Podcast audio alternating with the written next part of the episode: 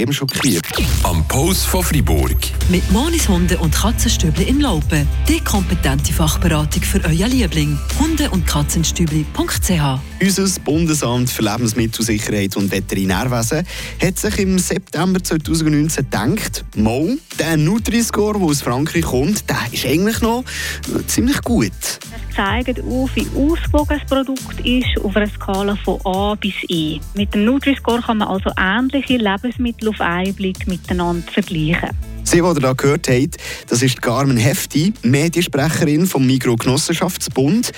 Die Migro sagt nämlich auf ihrer Webseite, dass sie bis 2025 den Nutri-Score auf alle 10'000 Eigenmarkenprodukte abdrucken wollen.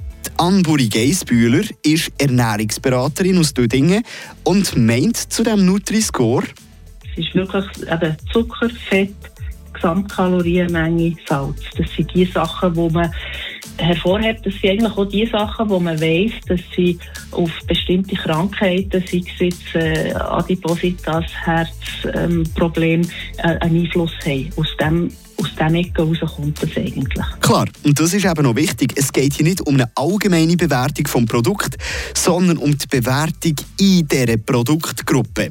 Es gibt aber auch hier und da Alternativen zum Nutri-Score.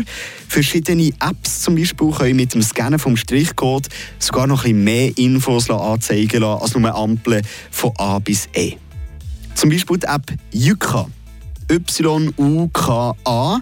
Die zeigt dir zum Beispiel auch noch genau an, welche Stoffe, die drinnen sind, bedenklich sind.